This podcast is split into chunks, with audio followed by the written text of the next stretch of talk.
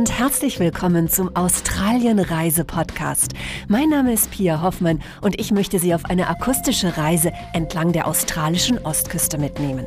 Von Sydney nach Brisbane. Wir beginnen unsere Reise am Circular Quay, dem alten Hafen von Sydney. Für den Sydney-Sider Lachlan Nicholson der beste Ort, um eine Australienreise zu beginnen. Also wir starten hier in Circular Quay.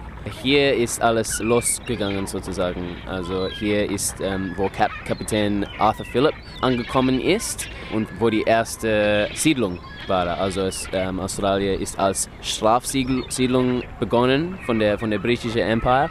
Und hier gibt es also die historische Clues sozusagen ähm, von dieser Zeit. Vom Circular Quay aus hat man auch den besten Blick auf Sydneys berühmtestes Wahrzeichen, das Opernhaus. Das unverwechselbare Gebäude, dessen Dach wie 13 aufgestellte weiße Muschelschalen aussieht, hat der dänische Architekt Jörn Utzon 1957 entworfen.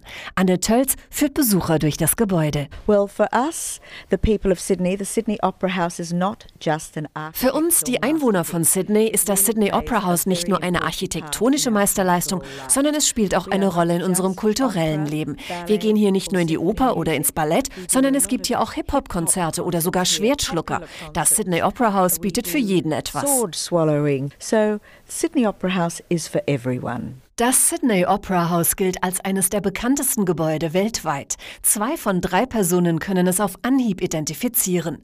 Beliebt bei den Einwohnern Sydneys ist auch der Stadtstrand Bondi Beach. Hier lebt Craig Wachholz, den aber alle nur Big Wave Dave nennen, weil er fast jeden Tag dort mit seinem Surfbrett anzutreffen ist. Yeah, so Bondi is a very um, relaxing place for the Sydney Siders. We work 9 to 5. We work hard, play hard here in Australia. Bondi ist ein sehr entspannender Ort für die Leute von Sydney. Wir arbeiten hart hat, aber wir feiern auch kräftig in Australien. Deshalb kommen die Leute nicht nur am Wochenende, sondern auch werktags. Viele kommen schon morgens um sechs vor der Arbeit zum Schwimmen und abends gegen fünf dann wieder zum Surfen, Fischen oder zum Grillen. Ein Ort, wo du richtig gut chillen kannst. Go fishing, um, great barbecues down here. Very relaxing, chilled out spot.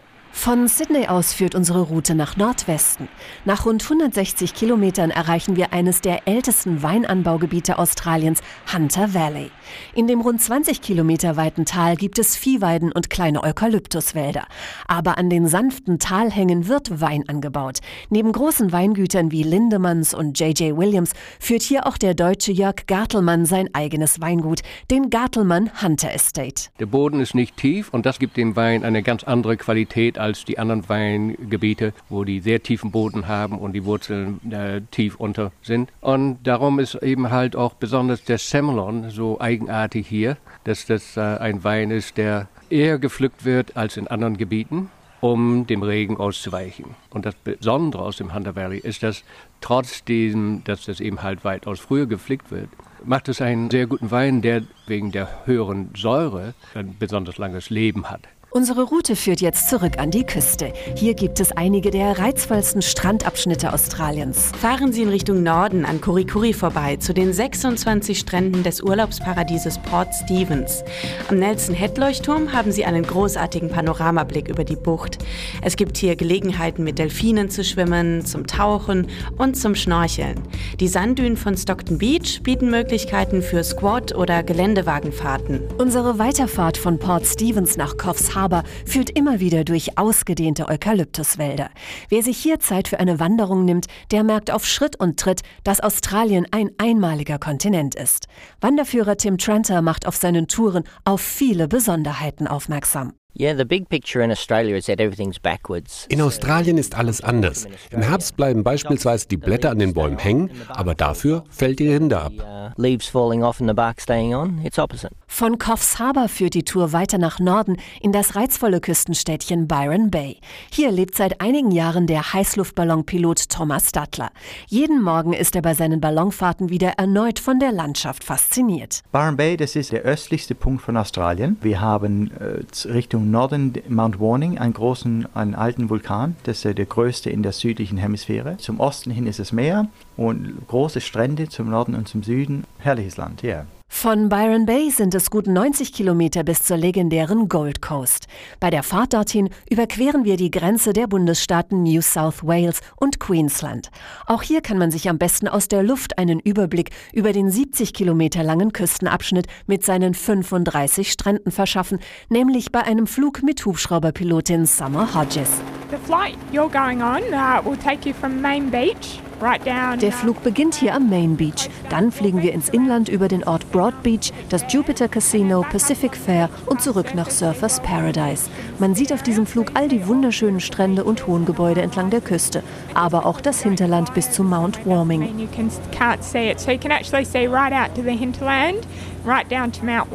Die Gold Coast im australischen Bundesstaat Queensland hat 25 Strände mit einer Gesamtlänge von 78 Kilometern. Surfen gehört hier zum Pflichtprogramm. Surflehrer Gordon von Go Ride a Wave kennt die besten Plätze für den Wellenritt. Da gibt es natürlich einmal Surfers Paradise, ein bisschen weiter dann Burley Heads. Ein Geheimtipp ist Coolangatta mit tollen Surfspots. Wenn der Wind richtig steht, findest du noch viele andere tolle einsame Stellen entlang der Küste. Wer die lebhaften Strände der Gold Coast verlässt, erreicht schnell unberührte Natur im Springbrook und Lamington Nationalpark.